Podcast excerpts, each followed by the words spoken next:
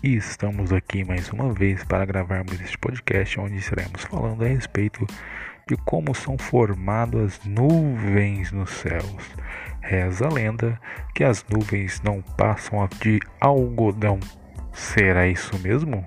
Nuvens de algodão?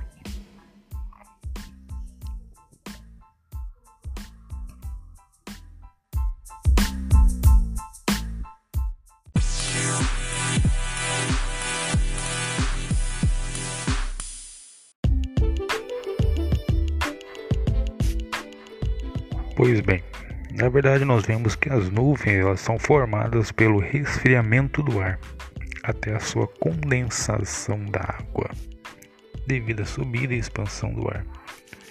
É o que sucede quando uma parcela de ar sobe para níveis onde a pressão atmosférica é cada vez menor e o volume de ar se expande.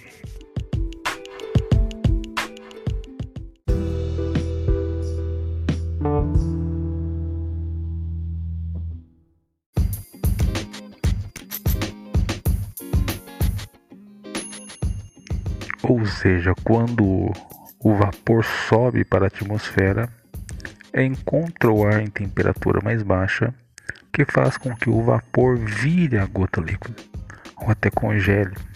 Quando essa temperatura é muito baixa, criando assim cristais de gelo, iniciando o processo de formação de nuvens. Se esta condensação de vapor ocorre próximo ao solo, formam-se aquilo que denominamos neblinas.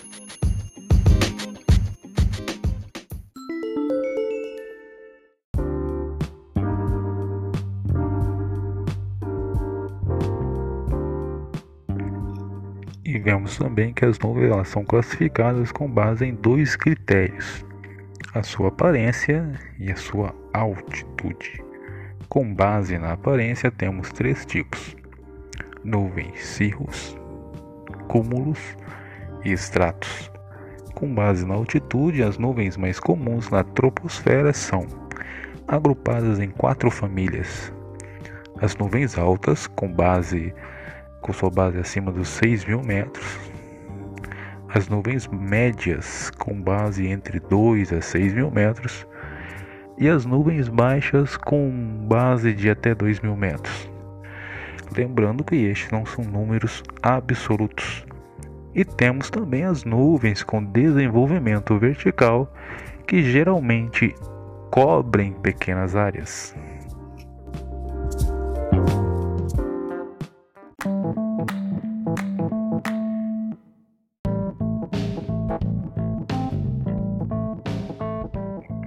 Temos alguns tipos de nuvens, dentre as mais comuns, aquelas que estão acima de 6 mil metros, as nuvens do tipo cirrus, cirrocúmulos, cirrostratos. Temos nuvens do aquelas que são médias, né, entre 2 e 6 mil metros.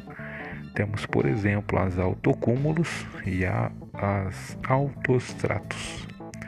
E as baixas, aquelas que estão em média na base de abaixo de 2 mil metros, temos entre as mais comuns a estratocúmulos, as estratos e também as nimbostratos.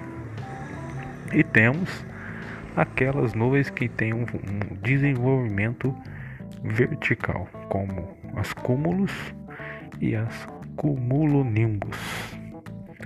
Lembrando que as nimbostratos e as cumulonimbus são as nuvens responsáveis pela maior parte de precipitação, ou seja, chuvas. Finalizando então, nuvens não são feitas de algodão.